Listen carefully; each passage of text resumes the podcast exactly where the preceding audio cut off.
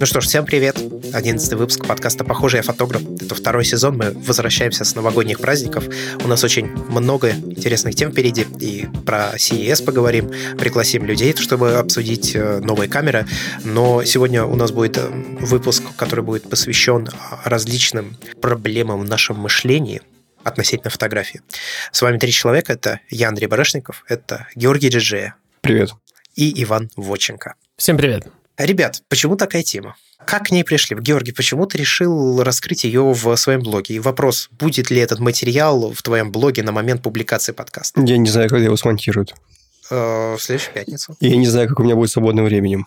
Это как раз то самое, одно из когнитивных искажений, которое постоянно вынуждает нас говорить давать неправильные, неверные обещания. Я не знаю, выйдет он или нет на самом деле.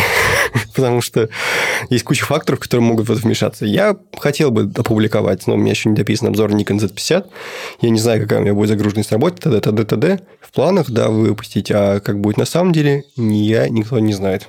И вот это сразу как качество отравочка. Поначитаются вот это своего умного материала, вот это по умными постановились, вот это вот эти Господи. На самом деле, для такой темы Антон, конечно, бы пригодился нам из подкаста «Теория большой бороды». Он очень любит про когнитивные искажения рассказывать. Но почему об этом решил рассказать я? Э, на самом деле, фотография тут частный пример общего э, моего увлечения вообще этой тематикой. Э, а увлекся я ей года 3-4 назад.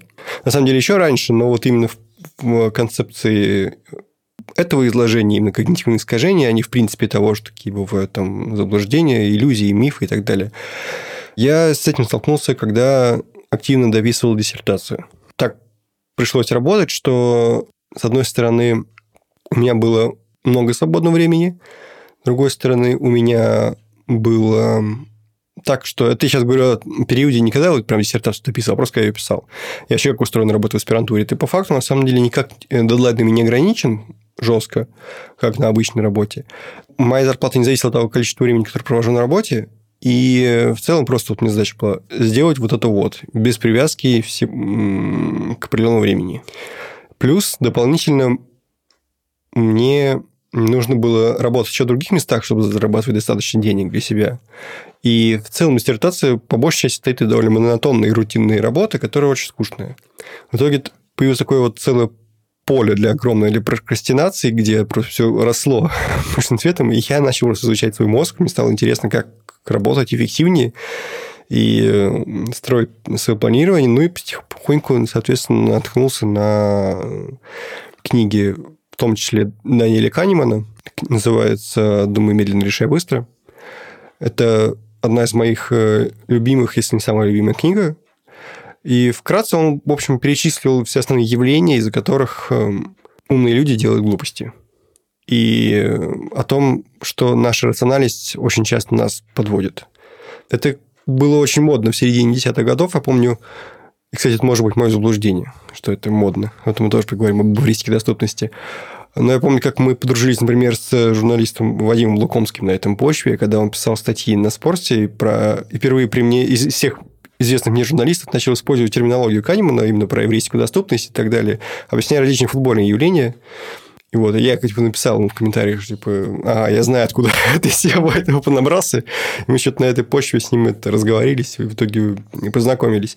В общем, тема очень интересная. Я думаю, что применительно ко многим областям можно эту вот э, основу в разные стороны ее выращивать. И фотография, конечно, не исключение, тоже та область знаний, которая подвержена ошибкам нашего мышления. Слушай, но Канеман, насколько я знаю, за эту книгу или за эту работу, он уже получил э, награду даже какую-то. Он получил Нобелевскую премию. Вот, вот, вот. Но не за эту книгу. Он получил за просто изучение поведенческой экономики. Следующая после него премия по экономике ну, в общем, тоже одна из каких недавних была тоже за поведенческую экономику. Ну, экономисты меня поправят, но, по-моему, это одна из самых популярных сейчас тем, типа как доказатели медицины в медицине сейчас очень модная тема.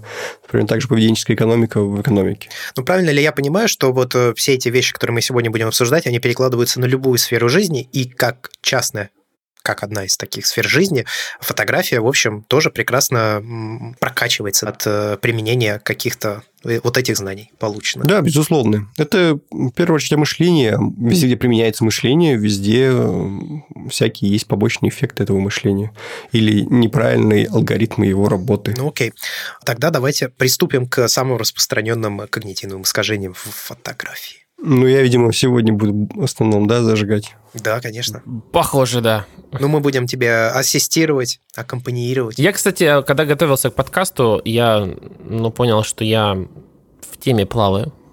Но вопрос в смысле, в чем я плаваю? То есть я совершенно полностью разделяю все, грубо говоря, постулаты вот этого исследования я понял, что я очень часто в своей жизни подвергаю критике сам себя, свои действия. Было ли это результат, ну, какие-то мои действия или какие-то мои выводы, был ли это результат действительно какого-то моего вменяемого, ну, скажем так, моей вменяемой оценки фактов, которые я знаю, ну, в общем, типа это была рациональная какая-то вещь, или это просто вот когнитивное мышление, когда мой мозг на основе всего, что там он знал до этого, просто принял решение и выдал либо результат, либо фразу какую-то, что-то я сказал. Но, честно сказать, существовать в этом, а, в таком, скажем так, состоянии, в котором ты все время подвергаешь себя, как это сказать, рецензии, можно немного мозгами двинуться. Ну, то есть без когнитивных искажений мы будем очень странными существами. Знаешь, это на самом деле... Я не знаю. Короче, мы будем обсуждать тему, конечно, интересная и в жизни очень, на самом деле, сильно применимая, но избавиться от когнитивных искажений невозможно. Невозможно. Так устроен наш мозг, и более того, этими искажениями правильно пользоваться. Ну, то есть сама работа мозга, это, в общем, одно, ну, если так очень грубо говорить, то это одно большое когнитивное искажение. Она на этом построена, на когнитивных искажениях. Я просто к тому, что я, вот ты говоришь, Антон очень любит их обсуждать и прочее. Вот только, ну как, это, конечно, полезная штука, но целесообразность избавиться от когнитивных искажений, она бесполезна в своей... А такой цели не стоит. Я к тому, что можно их очень сильно стараться отслеживать, но все равно останется еще миллион других, которые ты никогда не отследишь, поэтому не нужно ставить это какой-то целью. Ну, а по пути ты просто кукухой поедешь. Ну, в общем, это один из способов себя совершенствовать. Ну, естественно, ты не сможешь достичь всего. Как, зачем заниматься спортом, если ты не можешь освоить все виды спорта? Ну, например, то же самое. Если ты какие-то искажения будешь стабильно улавливать, что там плохого? Заканчивая свою мысль, я вообще не смог это никак применить к фотографии. То есть я вот думаю, интересно, вот когнитивные искажения фотографии. Вот как только эти два термина у меня соединились, я думаю, блин, вот это зубодробильная тема будет. Ну ничего, посижу, послушаю. Так что давай, Георгий. Мы на тебя надеемся. Я разделил все искажения. На самом деле есть статья, которая очень хорошо их перечисляет. Э, ну, хорошо, не отлично, потому что я еще сам вспомнил множество искажений, которых там не написано. Эту статью, думаю, приложим. Там не о фотографии когнитивные искажения. Их, кстати, не знаю. Может, если я успею опубликовать статью, то мы мою приложим, так будет проще. Но в целом вот эти искажения, они неплохо группируются на 7 групп. Вот. Э, я эти 7 групп э, сейчас быстренько перечислю. Это первая ошибка, которую возникает из этих искажений. Это излишне полагаться на свою память. Вторая группа – это видеть то, чего нет. Э, третья группа – делать выводы из скудных данных. Далее, чрезмерно доверять чужому мнению, быть недостаточно самокритичным, действовать по шаблону, неграмотно распоряжаться деньгами и игнорировать законы восприятия информации. Ну вот потихонечку по этим группам пройдемся, я буду перечислять когнитивные искажения. Я думаю, что вы накинете примеров довольно просто, на самом деле, когда я начну. Ну, неграмотно распоряжаться деньгами – это точно фотографии. Но это тоже все следствие наших когнитивных искажений, так что не так все страшно. Ну, давайте начнем. Я, наверное, приведу первый пример. Э, это искажение нормальности. Соответственно, начнем группу разбирать с памятью. Искажение нормальности. Это отказ человека готовиться к несчастью, которое не случалось с ним раньше, и не реагировать на него. Вы сможете назвать пример такой? Да, у меня есть пример. Вот по мотивам недавнего обсуждения в чате. Два слота для карт памяти. Ну, все такие, типа, у меня никогда ничего не происходило с картой памяти. Мне не нужно два слота. Да, я как раз тоже в качестве примера сразу вспоминаю бэкапы. Я никогда ничего не терял, и поэтому у меня система хранения данных довольно на низком уровне, вот эта культура сохранения всего того, что я наснимал. Вот. А люди, которые теряли, они гораздо острее к этому относятся. Ну, например, то же самое, как относятся страховки техники к обращению с техникой. То есть ты как бы заранее все время вот не хочешь думать о плохом и не готовишься к плохому. Не сталкиваясь с этим в жизни, тебе кажется, что в твоей жизни этого нет и не может быть. На самом деле может. Тебе кажется, что это обойдет тебя стороной. И вполне может быть, что обойдет. Но точно такой же есть большой шанс, что и не обойдет. И это случится. Следующий пример – это не пример, а тип. Это проклятие знания. И Андрей сейчас улыбнется, когда я прочту описание. Это хорошо знакомый с проблемой людям, очень сложно рассматривать ее с точки зрения менее информированных людей. Ты понимаешь, да, к чему я сейчас ссылку сделал? Это правда. Да, вот у нас вот только перед подкастом было обсуждение, что современные камеры с обилием настроек э, меню под меню и вот этим всем, а также кнопок, это они очень сложные. Но меня это отталкивает. Георгий такой говорит, нет, ну это же один раз разобраться и все. Но я говорю, так ты как раз рассуждаешь с позиции человека, который на это потратил какое-то количество времени, лет, я не знаю. Всегда можно сказать, что, конечно, возьми в руки инструкцию, прочитай, и все стало хорошо. Да вот не верю я только в то, что человек один раз инструкцию прочитал и все запомнил. Не бывает. Я и этим людям не отношусь. Мне потребуется перечитать ее множество раз, причем в разные этапы моей, скажем так, фотографической карьеры, потому что я буду осмыслять какие-то функции, и мне нужно будет точнее понять, как они работают, я буду снова обращаться к инструкции. Но это я уже немножко в сторону, да, ушел от изначального тезиса. Да, конечно, имея определенные знания, отказаться от этих знаний, ну, очень сложно. Я не знаю, что должно произойти, кроме частичной амнезии. Мы к его пессимизму еще вернемся. Хорошо. Ну, даже когнитивное искажение. Я, я согласен с тем, что это искажение, но я не знаю, как нужно мыслить так, чтобы уже то, что ты знаешь, не влияло на твои суждения. Ну, мне кажется, что это, наверное, оно в любом случае будет влиять на твои суждения. Ну, то есть ты такой, типа, да, я знаю, что звук распространяется как волна, да, конусообразная. И теперь, когда я буду записывать звук для видео, внезапно мне нужно подумать как новичку, и я попробую избавиться от этих знаний. Так, конечно, да нет, это, мне кажется, что это невозможно. Может быть, я не прав. Ну, пожалуй, да, невозможно. Ну вот. Ну, следующее довольно легко приходит в голову. Я, пожалуй, его сейчас назову и приведу пример сначала явный, потом неявный. Ну, или вы тоже добавите, может, что-нибудь. Многократное повторение какой-то информации убеждает человека в этой информации. И неважно, правда это или нет. Даже человек знает, что это ложь, он может начать ему это, в это верить. Ну, так работает вообще вся реклама. Это явный пример когда вы увидите рекламу, условно, там, не знаю, Aviasales, например, да, они нам, к сожалению, не занесли, но просто это очень яркий пример. Они реально вообще в каждом практически блоге, им за счет многократного повторения информации, они добиваются результата. Squarespace. Так называется? Squarespace – это что-то типа тильды, только зарубежный. А, понятно, да. Изначальный, который появился. Wix еще тоже Пролазил, кошмарно. А, но Squarespace просто сейчас просто на YouTube все, что касается фотографий, везде. Каждый блогер... А, эти его, ну, Нарсапы его рекламировали по-моему. Любой YouTube-видеоблог сейчас э, практически наверняка хоть одну до рекламу Squarespace тебе покажет. А если вы хотите создать свой веб-сайт для фотографа, то воспользуйтесь функцией Squarespace. Та-ра-та-та-ра-та-та. Но я бы хотел другой пример привести. Я бы хотел привести пример фотографов, которые про которых все повторяют регулярно, что они выдающиеся, крутые, и ты начинаешь просто по умолчанию считать его авторитетным, просто потому что тебе много раз об этом сказали, и тебе могут фотографию даже не нравится при этом. А вера в авторитеты – это тоже... Тоже искажение, да, я да. о нем поговорю позже.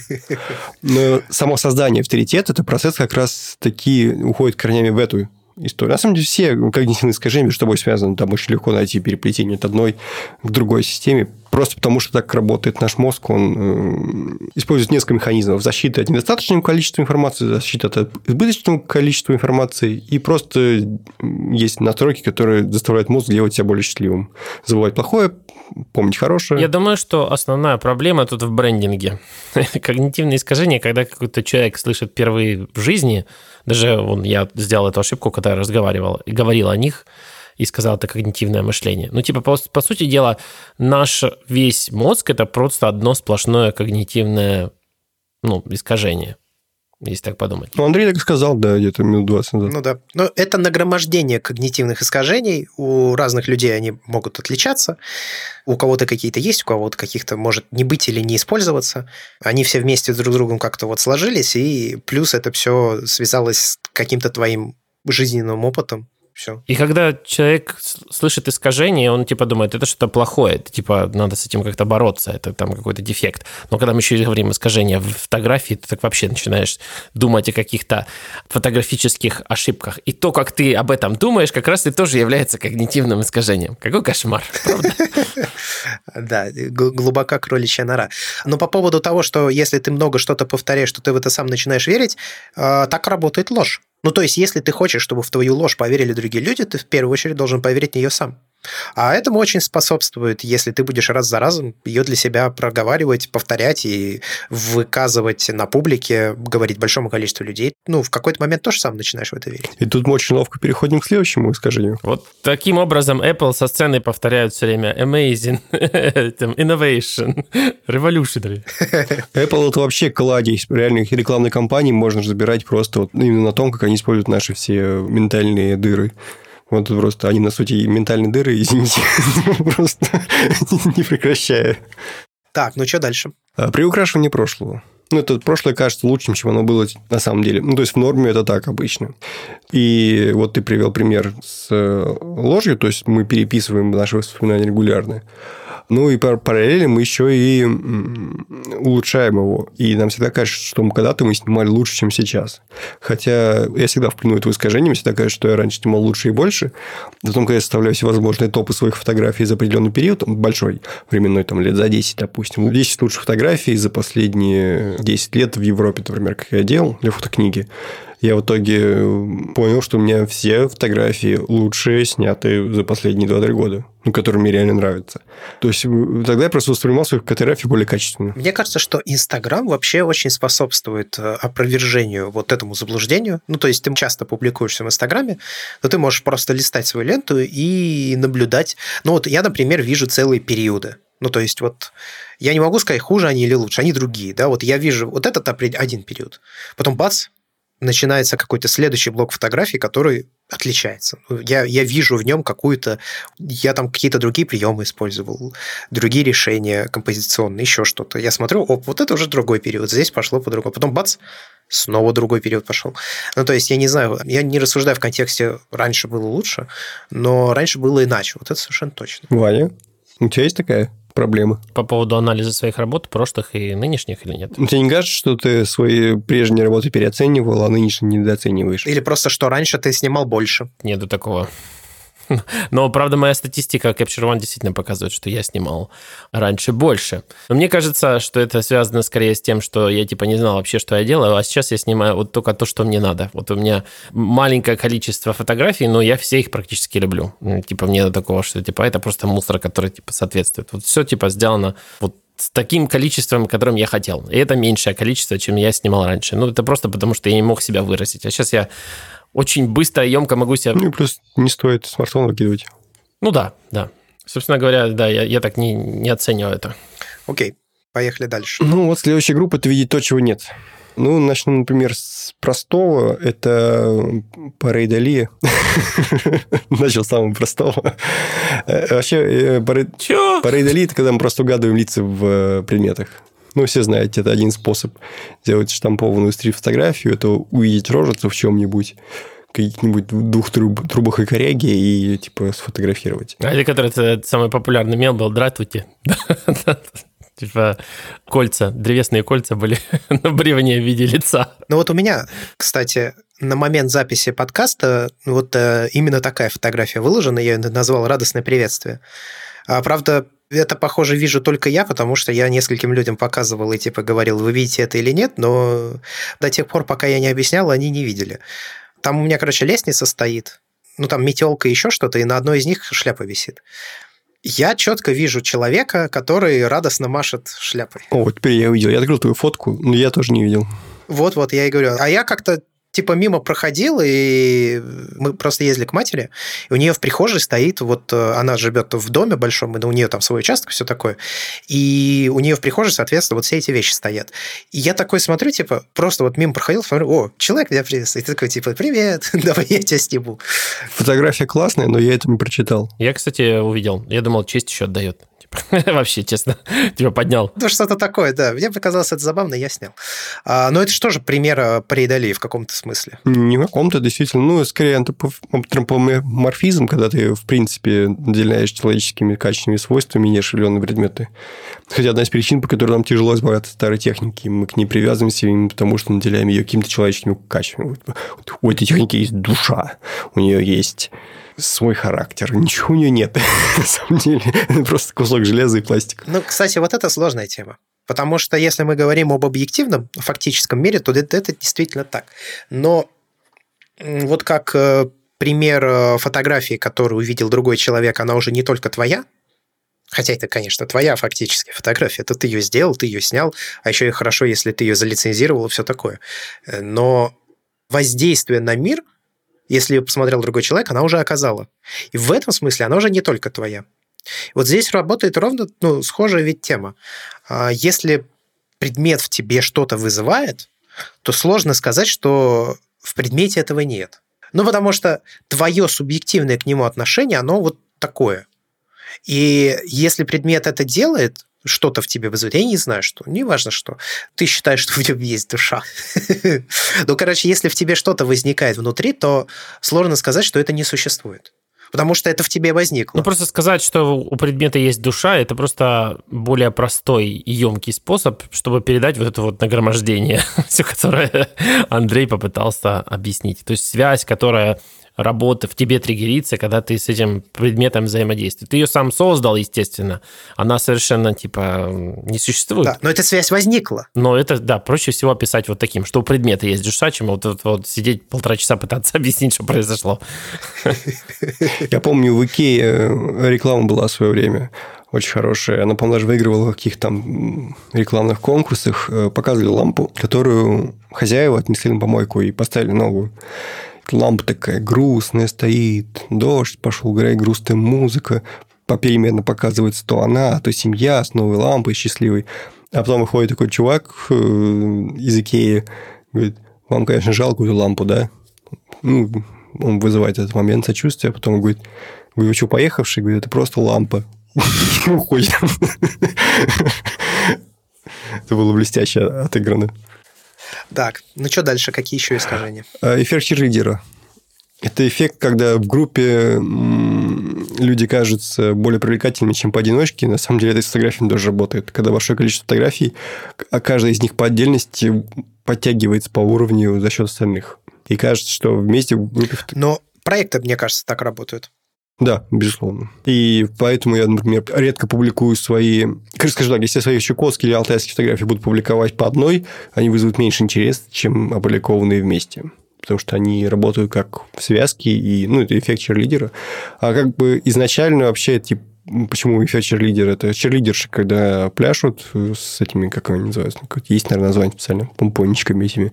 В группе они все время кажутся намного симпатичнее, чем каждый раз, когда подходишь к каждой девушке, она кажется менее симпатичной. Ну, или мальчику, если мальчик черлидер. То же самое работает. Ну, в общем, забавный эффект. Ну, проекты. Мне кажется, что самое очевидное здесь это, конечно, проекты. А, я понимаю, почему проекты, кстати, делаются большим количеством снимков, ну, по-разному большим, но тем не менее. Им нужно донести до тебя определенную мысль, а считать ее с одной фотографии просто не получится, потому что у тебя не будет э, возникать каких-то связей. Ну, то есть ты посмотрел на снимок, типа, ну окей, ну там что-то изображено, да, может быть, ты даже абстрактно на него взглянул и абстрагировался от предметов или там людей, которые на нем засняты. Но если у тебя есть какие-то общие черты между серией кадров, то ты ее начинаешь считывать, скорее всего, если ты пришел, конечно, смотреть именно на проект. Для этого нужно несколько кадров. Но по этой же причине они начинают работать. Ты начинаешь считывать эту идею, и ты пошел пересматривать кадры, и они уже становятся как бы лучше, потому что они себе что-то несут. Ну, и вот таким образом они друг друга укрепляют и в то же время служат вполне конкретной задаче. Следующий эффект – это эвристик нулевой суммы. Это когда кажется, что... Ну, что такое вообще игра с нулевой суммой? Это когда победа одного обозначает непременно поражение другого. Например, так в теннисе. То есть каждый раз, когда начинается какой-то очередной гейм, разыгрывается очко. То есть он ходит либо одному, либо другому. Фотографии это можно, например, э, не участие в конкурсах. То есть, на самом деле, тебе кажется, что твоя непобеда в конкурсе – это обязательно поражение. То есть, а на самом деле это может быть взаимовыгодное сотрудничество и для тебя, и для участников конкурса, когда ты подбираешь свои фотографии, когда ты рецензируешь себя. То есть, ты на самом деле не проигрываешь, ты тоже участвуешь и тоже подтягиваешься, и тоже смотришь. То есть, неучастие в конкурсах, пожалуй, может отнести к эвристике нулевой суммы. Согласны? Ну да, согласен. Ну да, кстати, Здесь вот в Канаде очень много уделяют этому внимания, в, пересматривая там школьные программы и программы вообще обучения, в которых проблема заключается в том, что ну, как бы задача это вроде бы обучить большую группу людей, а получается, что кого-то ты просто выделяешь как победителя, а кого-то типа как проигравших. Хотя не в этом смысл был вообще.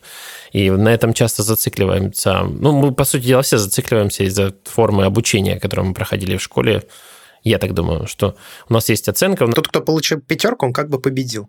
Да ты типа там проиграл второе место, но все обычно типа не, на это не фокусируются. То есть есть проигравшие победители. Через это прямо происходит, грубо говоря, оценка всего прям происходящего вокруг себя. Да, ну это, конечно, неправильно. Я считаю, что с этим надо бороться. И вот хорошо, что ну, на уровне обучения к этому начинают потихоньку приходить и менять какие-то делать изменения. Следующий эффект – это иллюзия прозрачности.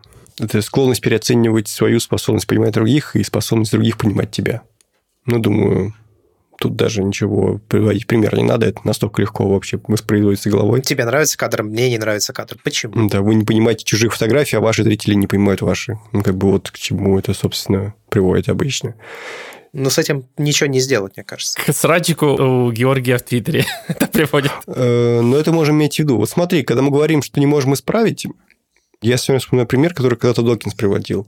Вот есть мотыльки, да. У них есть э, система, выработанная эволюцией, которая позволяет им навигироваться по Луне. То есть они видят Луну, и они благодаря этой Луне могут э, двигаться по правильной траектории. Когда они видят огонь, который в природе встречается довольно редко открытый, они летят в огонь, потому что сбоит их система навигации. Они неправильно по спирали в него улетают. Они путают его с Луной и влетают в него.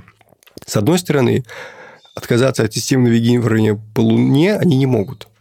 С другой стороны, такие редкие проблемы возникают из-за того... Ну, с другой стороны, летать в огонь им тоже, наверное, не стоит. Это несовместимо с их жизнью. Вот. И исходя из этого, как бы, мы, можно констатировать, что да, их система несовершенна, чаще всего работает нормально, э, но иногда приводит к фатальным сбоям. То же самое можно сказать и про наш мозг. Иногда мы, э, чаще всего мы поступаем нерационально, потому что в 9 из 10 случаев эта нерациональность оправданно экономит нам, нашему мозгу ресурсы, которые ему необходимы постоянно. Не настолько наш мозг развит, чтобы огромное количество информации анализировать с такой скоростью или настолько... Или им позволить себе долго думать о чем-то. При этом знать об этих когнитивных искажениях нам все равно полезно. То есть, допустим, распознали евристику доступности какую-нибудь или ложь что она многократно повторенная. Мы это уже знаем хотя бы. Мы можем уже не попасться на это. Разумеется, все, всю эту информацию помнить невозможно. Наш мозг будет максимально противиться, потому что это даже, наверное, и правильно. С другой стороны, почему бы нам не, не летать на Луну чаще, чем в огонь? Ну, примерно так вот. Слушай, а как называется искажение, когда ты связываешь несвязуемое? Ну, то есть ты привязываешь друг к другу факты, которые друг к другу не относятся, и ты делаешь таким образом какое-то умозаключение. Их очень много. В зависимости от того, какие факты ты связываешь и как их связываешь. Ну, а в целом это целая группа искажений. Я просто подумал сейчас в контексте как раз вообще всего направления вот этого изучения когнитивных искажений, не является ли это одним большим связыванием несвязуемых фактов? Ну, возможно, является. Тот же Канем несколько раз публично признавал свои ошибки, которые вызваны были в, ну, в исследованиях, которые как раз из-за когнитивных искажений возникли. То есть, когда он, допустим, обучил недостаточное количество данных. Он так писал про прайминг, есть такой эффект. Я сейчас не буду уж подробно рассказывать, но в целом, да, это всем свойственно и невозможно защититься. Но, с другой стороны, знать про это все равно полезно. Поехали дальше. Эффект прожектора мы как-то уже упоминали, вот психологический эффект, когда ты переоцениваешь действия человека, его внешний вид заметно для окружающих. То есть он это переоценивает. Ну, это там примерно счет стрит. Тебе кажется, что все на тебя смотрят. Слушай, эффект прожектора, мне кажется, это вообще очень сильно... Ну, это, наверное, у очень большого количества людей развито. Всем кажется, что если я выйду на улицу, там у меня грязные ботинки, то все на это обращают внимание. Если у меня там что-то не так, э, на это все смотрят. Если у меня какие-то то тоже на меня все обращают внимание. Ну и, собственно, когда ты сфотографируешь стрит, да, то тебе всегда кажется, что на тебя тоже все смотрят, потому что ты человек с камерой. Ну или, допустим, что всем интересны твои фотографии. Хотя по факту Такой. просто ты как человек с камерой изначально рас- начинаешь рассуждать о себе как человеке, который делает что-то плохое. Потому что в обществе есть такая коннотация определенная. И по этой причине тебе кажется, что все на тебя смотрят. Потому что, не дай бог, ты сделаешь что-то не то, как человек с камерой. Ну, следующее очень интересно, что вы скажете. Отклонение в сторону результата. Мы это уже обсуждали, но, может быть, вы передумали с тех пор. Это тенденция судить о решениях по их окончательным результатам. То есть вместо того, чтобы оценивать качество решений, надо оценивать именно, что получилось. Вот мы говорили о фотографиях, о том, насколько важно, насколько они сложно создаются. Что по этому поводу скажете? Не придумали? Нет, слишком мало времени прошло, чтобы я передумал. Может быть, нужно больше опыта. Тоже, наверное, не знаю, что сказать. Хотя вроде бы опыта достаточно. Ну, если вы по-прежнему считаете, что если как бы ну, частью фотографии является ее история создания, то это важно. А если нет, то правильно, что оценивать по результату. Я скажу так. Бывает так, что создание фотографии и есть часть этой фотографии. Ну, я про это говорю, да. Мы рассуждали об этом вроде, нет? Ну, то есть это может быть частью проекта. В таком случае это важно, Тут да. сложно это при- притянуть за к фотографии, мне кажется. Ну, не знаю, сложно, не сложно. Но есть такая проблема, что фотографии оценивают только по результату. А правильно или нет, ну, надо просто это иметь в виду, что все твои фотографии будут оценивать по результату, и никто не знает, как они создавали в отличие от тебя. Если ты считаешь это важным, то ты должен это подчеркнуть отдельно. То есть, не то по умолчанию, не, да, нет эффекта прожектора, не все знают твою биографию от. Дальше это рационализация после покупки. Ну, тут все просто, наверное. Типа купил iPhone 11 Pro, а потом думаешь, зачем я это сделал? И начинаешь придумывать какие-то доводы. А потом пишешь, да, посты такие длинные. О, какая классная камера тут. Всю жизнь мечтал. Ищешь подтверждение своим действиям. Это немножко другое. А Потом начинаешь читать обзоры, типа, которые говорят, что это хороший телефон. А подтверждение своим действиям это confirmation bias, да, это когда ты уже что-то решил и уже ищешь э, свои точки зрения. А это рационализация после покупки, когда ты уже что-то сделал и уже ищешь э, Ага, оправдание. понял. да. То есть переписывание... Ну, как слово с подтверждением точки своей зрения, это следующий, в общем-то, пункт в моей программе. Это как раз про то, как я писал, когда выбирал себе камеру, я выбрал D850 уже к этому моменту. Мне начали попадаться, я стал на них обращать внимание из-за когнитивного искажения соответствующего, статьи, в которых ее хвалили. И, в частности, начал периодически скидывать Твиттер, и мне Вастрик написал, э, что типа, хватит заниматься по-английски confirmation bias, типа, прекращай, и говорит, типа, хочешь, бери, хватит искать все статьи, которые говорят о том, что это хорошая камера. Просто бери, да и все. Ну да. Ну и в целом, естественно, ты каждый раз находишь именно те точки зрения, которые подтверждают твою. Так как с Антоном у нас недавно было, когда мы про десятилетие что-то там спорили, я душнил в Твиттере, что десятилетие еще не закончилось. Вот, Антон выложил свой тред, и я ему в шутку сказал, что я его не буду ретвитить, хотя мне, в принципе, понравилось, как он изложил свои мысли. Из-за того, что это не подтверждает мою точку зрения, я не буду ретвитить. Я не буду это ретвитить, да-да-да. А, Кстати, это, э, если мы чуть-чуть отойдем в сторону, большая проблема. Люди почему-то считают, что если ты в Твиттере что-то ретвитнул, то это значит, что ты обязательно это поддерживаешь. Ну да. Хотя я, например, часто ретвичу что-то просто, чтобы люди обратили внимание. А какое там делать об этом суждение, они пусть сами решают. Я далеко не всегда поддерживаю все эти вещи, которые ретвичу. У редактора «Эхо Москвы», как его зовут, Венедиктов, в, в профиле написано, что типа ретвит не означает согласие или что-то такое. Ну, по крайней мере, раньше было написано. Здравая фраза. Ну и последнее – это систематическая ошибка внимания. В качестве примера можно сказать, что это как раз я об этом говорил, что когда говорил о эффекте прожектора, что когда ты на чем-то зациклен, ты чаще на это обращаешь внимание. Из-за этого нам сейчас кажется, что когда мы про что-то новое узнаем, там, не знаю, допустим, я узнал про HDR, я уже везде начинаю обращать внимание на HDR, и мне кажется, что все говорят про HDR и пишут про HDR. Очень хороший пример – это с камерами. Ты купил камеру, тебе кажется, что эта камера у всех. Nikon Z6 этот долбанный, он уже достал. Ну, Nikon Z6 это в чате, да, но у меня есть такой пример э, в плане машины. Вот у меня друг купил себе машину, так он теперь ее везде на дорогах замечает. Я говорю, ты же понимаешь, что ее не больше, чем других машин. Это просто, ну, типа, распространенная модель, и все. Ты просто начал ее замечать, потому что ты купил автомобиль. Ну да. И у нас ведь есть еще... Мы все сравниваем. Но это одна из особенностей вообще основ функционирования нашего мозга. Мы все сравниваем. Выше, ниже. Ну, то есть ты смотришь на, там, я не знаю, две колонки стоят, у тебя сразу на фоне где-то происходят вычислительные операции. Это выше, это ниже, это черное, это белое. Это три динамика, это два динамика. По-моему, с этим тоже же ведь есть какое-то искажение связанное. Нет? Что я такое, по-моему, где-то читал. Ну, есть, я сейчас название не вспомню. Это просто что названия все эти мудреные. Да, они, кстати, совершенно не способствуют их запоминанию, должен сказать. Что-то про прожектор черлидеров. Че это они, они вообще о чем говорили? Прожектор черлидеров, да. Так и назовем этот выпуск «Прожектор черлидеров».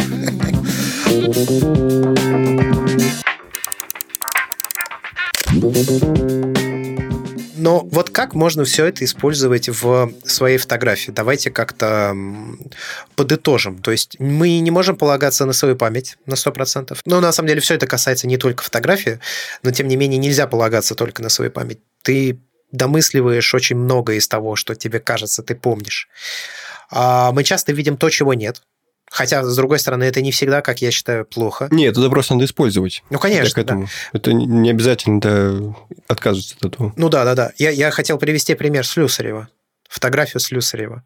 Вот если на них смотреть, как мы обычно смотрим на фотографии, под обычное подразумеваю буквально, то фотография Слюсарева – это полный шлак. Но как только ты абстрагируешься от предметов, которые он изображает в своем снимке, и начинаешь рассуждать о них как о плоскости – ну, то есть, что это, это некие паттерны. Да, цветовые, или из формы состоящие. Короче, как только ты начинаешь рассуждать как об изображении на плоскости, то внезапно его фотографии оказываются совершенно потрясающими. Вот это, наверное, пример того, где мы видим то, чего нет. Ну, как пример. То есть это абстрактное плоскостное мышление уже вот к этому всему относится, а это целый вид фотографии. Ну или вера в авторитеты. Я хотел бы вспомнить про Андре Карте Брессона. Все по умолчанию считают его великим, и все говорят, вот, типа, калибруйтесь по нему. Хотя, если бы сейчас он, допустим, снимал то же самое, вот те же самые фотографии, я потом высказывался в чате, это, конечно, у всех забомбило от этого, но как бы мне не страшно против авторитета попереть. Я к тому, что если вот его фотографии те же самые абсолютно, э, были бы опубликованы сейчас, только в современном тураже, там сделаны на цифру, никто бы на них не обратил внимания, я думаю. А если почитать вообще, что говорил Картье Брисон, я тут просто книжку прочел, как раз сбор интервью с ним, то ты вовсе поймешь, что человеку не настолько была интересна фотография, чтобы вообще о ней общаться. Ну, то есть, его куда больше интересовала живопись. Вот это его интересовало. Там он понимал, что он не добился никаких особенных высот, что у него это не очень хорошо получается, что в этом он как-то развивается. А фотография, вот э, когда его там начинали расспрашивать, он, конечно, отвечал на какие-то технические вопросы, еще что-то. Он очень часто, особенно по мере своего старения, говорил, мне это неинтересно. Это не та вещь, о которой, ну, я считаю, что нужно тратить свое время. Я снимаю, потому что снимаю. Я точно так же мог бы рисовать, а мог бы делать еще что-то. На самом деле, сильно меняет восприятие его собственных фотографий, ну, твое восприятие имеет. Надо просто понимать, почему его признавали великим фотографом и почему э, его фотографии считаются классикой. И тогда уже делать самостоятельные выводы о том, нравятся ли они вам, и хотите ли вы, чтобы ваши фотографии были были похожи. Например, известно, что Андрей Картье-Бresson снимал одним полтинником, типа, значит, и вы должны. Ну, это же чушь. Снимайте, чем хотите, дело-то не в этом. Это, кстати, заблуждение. Он не снимал только одним полтинником, просто это был его любимый объектив. А так у него был еще 35 и 135 или 75. Ну, что-то такое. Я читал, он там... У него, короче, три объектива. В общем, типичный набор для тех времен. Да-да-да. Ну, то есть, ничего особенного. Что еще? Ну, и последнее в этой группе, это что тоже, в общем, математическая ошибка внимания, это то, что мы обращаем внимание на фотографии, которые ассоциируются с нашим состоянием текущим. Когда нам грустно, мы обращаем внимание на грустные фотографии, и они нам больше нравятся. Когда нам весело, нам больше нравятся веселые фотографии, они нам больше нравятся. Это тоже к вопросу о том, как мы оцениваем фотографии. Мы можем их переоценивать или недооценивать в зависимости от того, какое у нас настроение. Это и от нашим фотографиям относится, и к чужим. Ну, наверное, да. Мне просто кажется, что если ты начинаешь рассматривать фотографии на регулярной основе, твое восприятие их начинает уже не так сильно зависеть от твоего настроения. Так мне кажется. Типа, если ты каждый день смотришь реально много фотографий, то ты уже начинаешь э, как-то более абстрактно, что ли, их воспринимать. Отрешенно. Более правильное выражение. Более отрешенно, да. Ну, то есть ты начинаешь подмешивать туда меньше каких-то... Вот мне сейчас грустно, я хочу увидеть грустную фотографию, которая бы способствовала моему ванильному настроению посидеть на подоконнике с пледиком. Блак-блак. Ну да, да, да, да, да. Вот. Мне кажется, что вот та самая в данном случае насмотренность может как-то корректировать это влияние. Ну, собственно... Согласен. Критики, да, неважно чего. Критики в целом, наверное, на этом и функционируют как раз они смотрят достаточно отрешенно на многие вещи, потому что у них просто очень много просмотрено. Мозоль на глазах. Да, да, да, да, все так. На душе. Бесчувственный тварь. И в мозгах. Мы наконец дошли, Андрей, до твоих любимых искажений, то выводы из скудных данных. О, Да. Сейчас будет эвристика доступности, которая звезда просто всех когнитивных искажений. И хотя тут мое мнение о том, что это искажений, может быть, тоже эвристика доступности, типа просто кайфует этой мысли. Сейчас будут перечисляться столбы а, этих самых YouTube-блогеров, столбы, на которых основывается YouTube-блогинг про технику. Недостаточные данные, вот это вот все хорошо лежит в руке. В общем, эвристика доступности – это пример когнитивного искажения, вот, когда Смысл в чем, короче? Чем легче вспомнить пример какого-нибудь явления, тем более вероятным оно кажется. Самый яркий пример – это вот когда самый яркий пример искажает впечатление об общей статистике э, авиакатастрофы. То есть очень легко себе представить авиакатастрофу, поэтому кажется, что они происходят часто, что от них много, много людей. На самом деле, статистические авиакатастрофы самые безопасные, о чем говорят хотя бы самые низкие стоимости страховок авиаперелетов. И э, если хочешь максимально безопасный код переправить человека из пункта А в пункт Б, он должен полететь самолетом. Вот. Э, для фотографии, я думаю, что пример может быть Э, фотошкола. То есть почему-то у всех есть яркие примеры, где кто-то чему-то не научился, какого-то конкретного там фотографа, который ничего не умеет снимать, и ведет свою школу, и люди делают об общей статистике выводы, что это неэффективно. Более того, еще люди еще рассуждают о фотошколах как исключительно о местах, где учат только выдержки диафрагмы. Ну, вот у меня такое тоже впечатление сложилось. Хотя большое количество фотошкол посвящено вообще не этому даже. Ну, то есть вообще не, никак не связано с тем, как снимать и что снимать, а скорее зачем, почему снимать. Мне кажется, это заблуждение, хотя это наверняка тоже когнитивное искажение, но мне кажется, что это заблуждение очень сильно относится именно к нашим странам, потому что у нас как таковые школы фотографии начали появляться относительно недавно. Просто за рубежом, в той же Франции, в Нидерландах, в Италии, очень большое количество фотографических школ. Причем это именно что полноценное учебное заведение, то есть там это аналоги, условно говоря, наших университетов с высшим образованием и так далее. Просто у нас таких ну нет. Ну да, это просто раздел Fine Arts, вот все. Ну, в России, в принципе, кризис образования. Поэтому и впечатление, и мысль такая, мне кажется, что типа это какая-то хрень. Я этому сам научился, а они меня другому ничему не научат. Хотя то, чему учат в фотографических школах, не во всех, конечно, а вот именно вот те, которые я сейчас перечислил, да, там, зарубежных, там как бы тебе дают вообще другое. Ну, то есть, это то, что влияет на твою фотографию, но это не относится к фотографии напрямую примерно никак. Ну, то есть, это не то, как держать фотоаппарат в руках и какие объективы тебе к нему купить. Самоучки в целом достаточно высокомерно относятся к образованию по урочной классовой системе. Классово-урочной, по-моему. Или урочно-классовой. Классово-урочный. Я не знаю, что это вообще значит. У меня жена педагог, поэтому я знаю. Надо уроки и классы. Урочные. В классах уроки. Классово Ну да, это оно и есть, просто классовая урочная система. Она просто имеет конкретного человека, который ее изобрел, и в конкретный момент времени, когда она появилась, это все не само по себе возникло. Но не суть.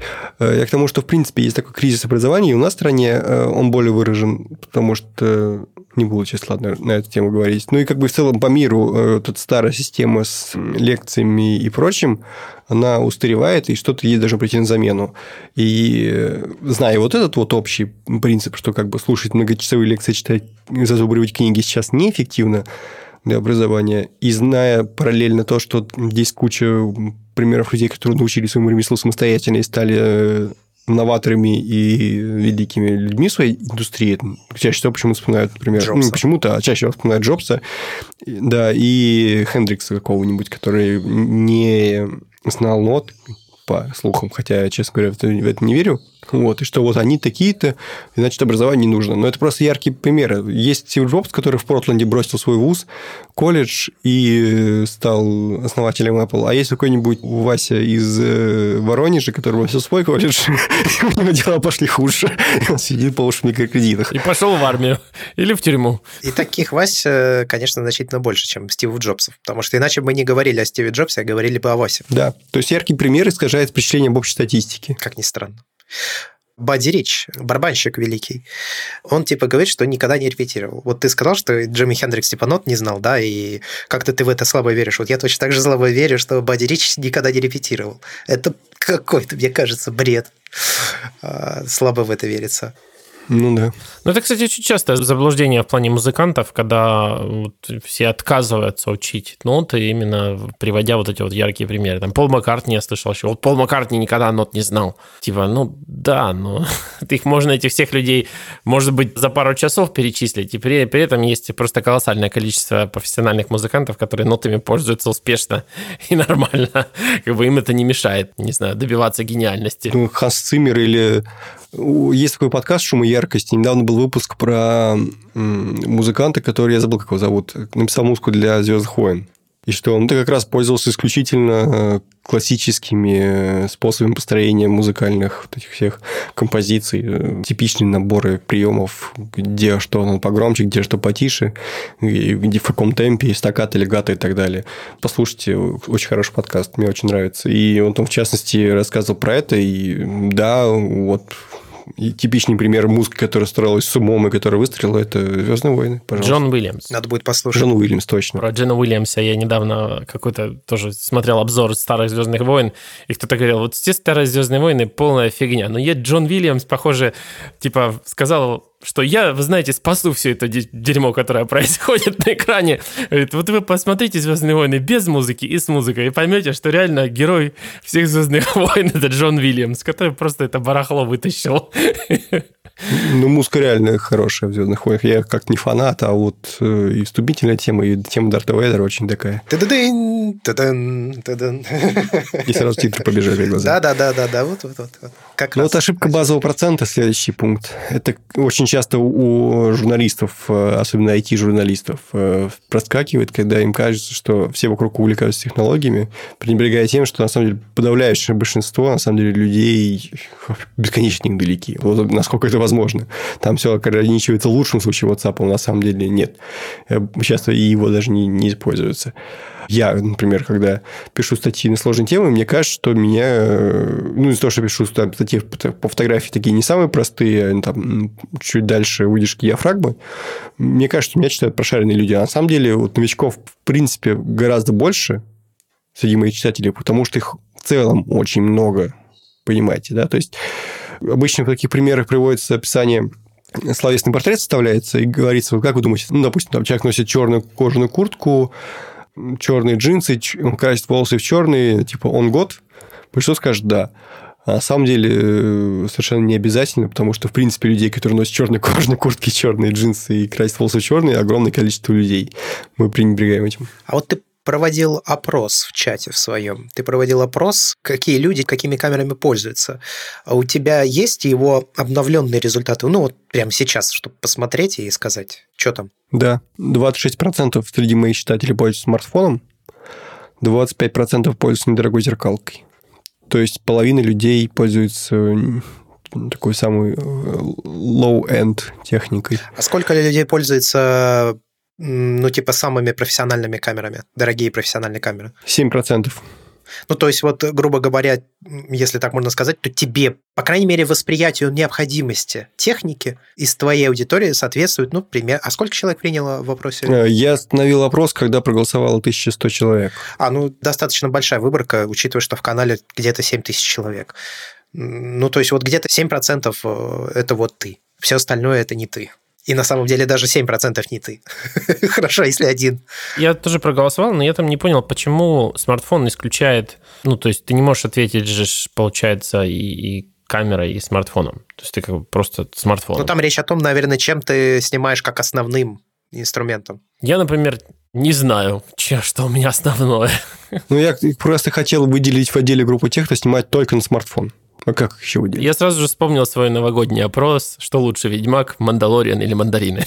Мандарины победили. Если мандарины и Ведьмак, что делать? Но с мандаринами сложно сражаться, даже если ты Мандалориан. Особенно в Новый год невозможно. Я хочу дать даже не, ну, не то, что совет, а просто я сам так начал делать и всем советую. Я не смотрел «Мандалорца» так и до сих пор но там есть фраза «таков путь».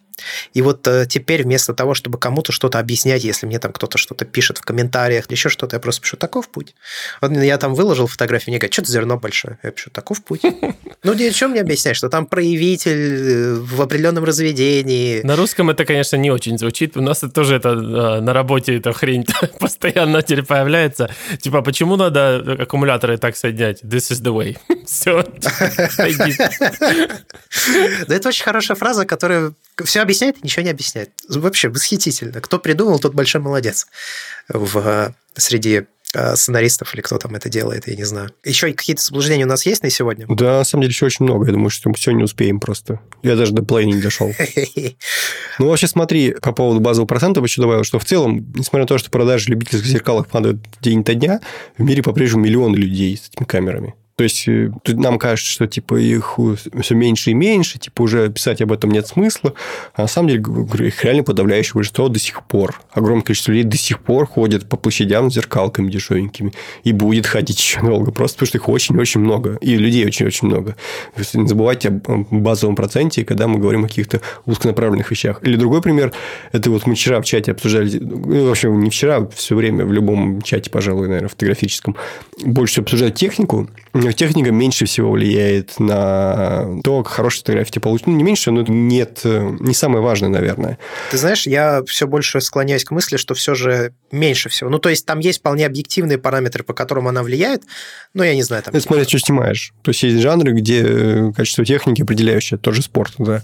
Ну, я просто хотел э, сказать, что я чем больше вот это все погружаюсь, тем больше понимаю, что больше всего влияет в первую очередь, как ни странно, идеология. Ну, то есть то, почему ты это делаешь, и то, зачем ты это делаешь. Вот исходя из этого формируется все остальное. Вот я говорю, читаю каких-то людей, да, смотрю на проекты, смотрю на еще что-то.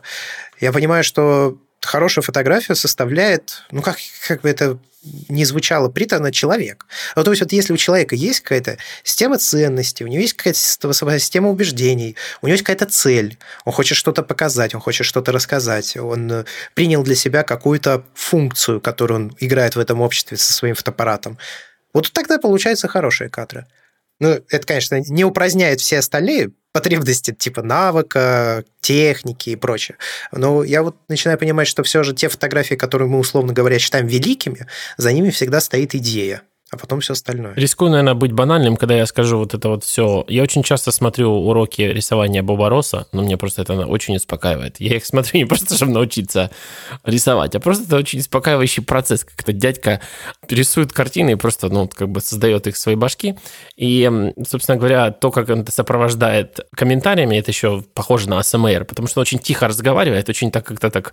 Ну, в общем, АСМРно разговаривает, неважно. Но смысл в том, что он, он всегда говорит, вот берете такую такую-то кисть, такую-то кисть, и вот берете сейчас такую кисть, и вот, вот мы сейчас облачко нарисуем, а вот сейчас мы ему друга облачко нарисуем. И ты вот как бы понимаешь, что, в принципе, ну вот он сказал, какие кисти взять. Ну ты взял эти кисти, смешал эти краски, а у тебя облачко, ну ни хрена не получается. Как бы дело, что не в кистях, но, по крайней мере, он это правильный момент, когда он говорит, вот смотри, вот с этими тремя кистями можешь очень долго долбаться, и в конце концов получится облачко. И это, поэтому, наверное, важно разговаривать хотя бы с новичками или с людьми, которые еще не определились о том, какие объективы им стоит взять, чтобы хоть как-то сузить вот этот вот область экспериментов, в котором, в конце концов, у них начнет получаться приблизительно вот такая картина и такое облачко, ну, грубо говоря. А потом уже сами разберутся из какой мириады э, кистей выбирать, правильно? Но вот просто сводить это к одному обсуждению кистей, это как-то стрёмно. Это, мне кажется, большая проблема, ну, ну, такая сублимация, что ли. Ну, просто фотографии можно очень сильно потеряться в технике, в объективах, в аксессуарах. И просто такой простор для какой-то своей фрустрации. Ух, можно это делать бесконечно долго. Ну вот еще несколько примеров. Я думаю, что мы закончим с этой группой, а дальше либо запишем дополнительный выпуск, либо не запишем, если нам напишут все в комментариях, что... Что это какая-то хрень. Тема отстой, да, и скучно очень. Но я думаю, что народу зайдет. Вы пишите это в комментариях. Это какие-то блинчики с сыром. Не надо. Тебя просто не было, мы обсуждали. Нам написали про блинчики с сыром в комментариях в iTunes.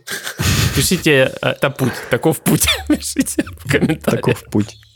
Всем путь, пацаны. Иллюзия кластеризации – это тенденция ошибочно считать неизбежные полосы значений, возникающие в небольших выборках случайных вступлений, случайными. Ну, самый яркий пример – это когда монетку подбрасываешь, и она выпала шесть раз подряд решка, кажется, что в следующий раз она тоже решка. Но на самом деле статистика так осталась 50 на 50.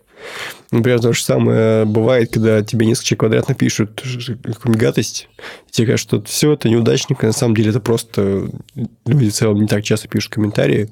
Иногда бывает такое, что негативно идут несколько подряд. И это не значит, что ты начал резко хуже снимать, скорее всего, просто так совпало. А еще бывает такое, что уже существующий негативный комментарий побуждает возникновение следующих негативных комментариев. По этой причине рекомендуется, ну, типа, чистить то, что ты считаешь откровенным бредом. Разбитые окна. Ну, типа такого, да. Ну, я думаю, что вы могли бы тоже пример какие-нибудь привести, когда вот несколько подряд э, таких явлений укладываются в тенденцию, и тенденция, на самом деле, ложная. Не сможете придумать таких? Так вот сходу, с наскоком. Фотографии? Нет, не могу, наверное. Вот я примерно так же сидел за монитором, когда набирал текст. То есть, ну, вспоминаешь какую-нибудь иллюзию, такой... Хм,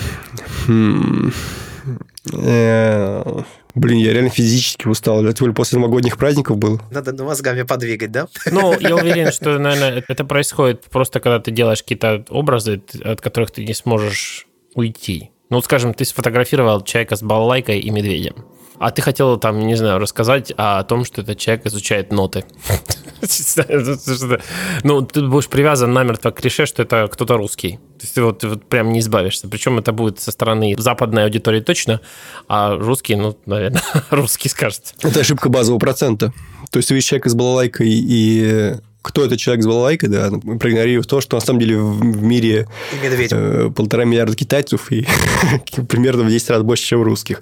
Еще шанс, что это китаец в 10 раз больше, чем это русский. Если, допустим, лица не видно. Еще каков шанс, что этот медведь его хочет съесть? Небольшой. Ну, в общем, ну ты а, не получится. Твой месседж все равно затеряется за этим клише, которое намертво просто вписано прямо вот.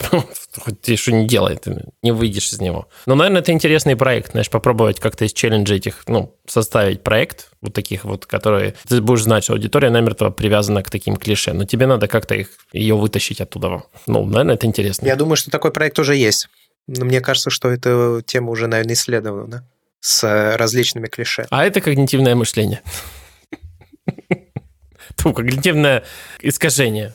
Следующая иллюзия, на самом деле, прям такая очень мощная. Я на самом деле ее прям выделил какими-то акцентами. Это иллюзии корреляции, их очень много примеров можно приводить, как раз то, о чем Андрей говорил. Это ошибочная вера, взаимосвязь определенных переменных. Ну, первое, что мне в голову пришло, это продажи и качество техники. То есть оценивать э, качество техники по тому, сколько раз она продалась, не совсем неправильно, потому что это может быть и связано и с маркетингом, и с логистикой, и с многими другими факторами связано быть. Хорошая вещь может продаться плохо по тысяче причин. Я могу привести, наверное, пример, если мы будем говорить о фотографии. Ну, допустим, что ты делал какие-то снимки, у тебя получились хорошие снимки с конкретной камерой. И ты начинаешь э, ну, как-то связывать это друг с другом и считать, что вот именно с этой камерой у тебя получаются хорошие снимки, а с другими твоими камерами они не получаются и ты будешь продолжать снимать с этой камерой. Хотя связи может не быть между этим никакой. И перезаписывай свои воспоминания, думая, что забывай про плохие кадры, и этого хорошие. Хотя причина может быть просто в том, что ты с ней больше снимал или там еще что. Я имею в виду, что выборка кадров больше. И вот прокнуло, да, что-то случилось. Или там просто произошло какое-то событие, которое велико само по себе. И никак не зависит от того, с чем бы ты его снял, хоть на картошку. И все равно было бы прекрасный кадр. Тоже вполне может быть. Ну, как пример. Ну, еще две иллюзии коротко я бы хотел сегодня тогда закрыть уже вот эту часть. Это систематическая ошибка выжившего и ошибочная оценка единообразия в группе. Но систематическая ошибка выжившего очень известный феномен, я думаю, подробно нет смысла на нем останавливаться. Самый яркий пример – это старые камеры, которые нам кажется, что раньше делали лучше, хотя на самом деле они были хуже. Но до нас доживают только те камеры, которые дожили, и нам кажется, что типа вот вещь, а она как бы вещь, потому что она дожила. А сколько до нас нет дожила камер, мы оценить не можем. Ну, да. Потому что их просто нет. Оценка единообразия в группе, это вот, мне кажется, сейчас Ваня поражет. Мне кажется, самый идеальный пример, это как мы оцениваем свадебщиков. Да. То есть свои нам кажутся более разнообразными, чем э, чужие, грубо говоря. Ну, я думаю, что да. Хотя на самом деле действительно более разнообразны. Не-не-не, тут у нас никакой ошибки не может быть, никакого искажения. Ну, в общем, только половину мне удалось перечислить сегодня. Это касается не только свадеб. Скажем, вот у меня есть четкое ощущение, что практически весь стрит одинаков. Хотя, если начинать даваться в подробности, в детали каждого э, стрит-фотографа, то нет, все же стрит разный. Но так вот, если не вдаваться, так общим взглядом смотреть, как мы на свадьбе, да, то, ну, типа, стрит очень похож. Кажется. Пока. Ну да. У него есть общие приемы, и именно из этих приемов кажется, что он весь одинаков. Хотя на самом деле нет. Скажем, я, наверное, не буду уникальным, если скажу, что у Бычко вполне конкретный свой стрит. Он может быть похож между самим собой, но при этом он очень сильно отличается. Но если поставить его в ряд со всеми другими стрит-фотографиями, то будет казаться, что это плюс-минус одно и то же. Да.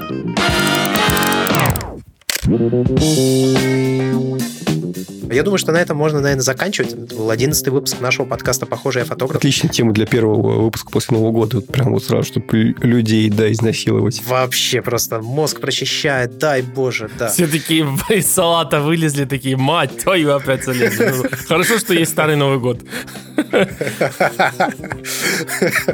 Да я, я, я, пожалуй, еще недельку-две отдохну, да. В следующем подкасте постараемся обсудить CES и камеры, которые там показали, потому что за прошедшие, как ни странно, казалось бы, неделю отдыха анонсировали какое-то безумное количество современных камер. Это и Canon новая единичка, да, 1DX Mark III. Да. Так она называется.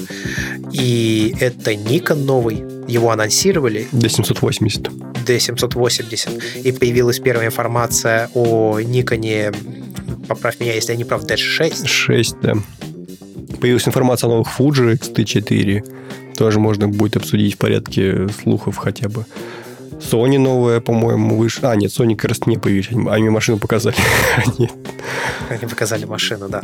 В общем, э, будет что обсудить. Э, подписывайтесь на нас во всех социальных сетях. Мы есть в Инстаграме, мы есть в Твиттере, и у нас есть канал в Телеграме. Мы все еще пока не решили, как мы их будем использовать, но вот сейчас кое-как оклемаемся после Нового года и будем разбираться, что же с этим всем делать. Можем использовать его как Q&A типа какой-нибудь боты, чтобы люди прислали вопросы, мы что можем публиковать ответ на них. Посмотрим, да. Применение найдем, это не проблема. А с вами были три человека. Я Андрей Барышников. Георгий Джей, это я. И я, Иван Овоченко. До скорых встреч. Пока. Всем пока. Пока. Come on, come as fast as you can. You afraid that you won't like it, but you don't understand. One thing, my brother,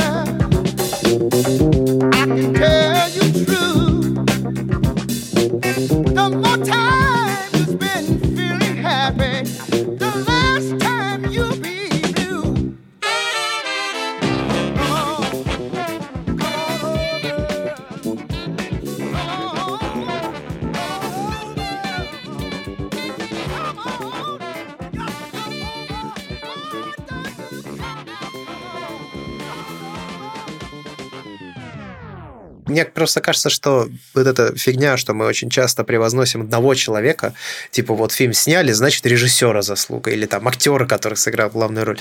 Ну там типа 300 человек делало фильм, а мы упоминаем одного-двух людей. Это неправильно.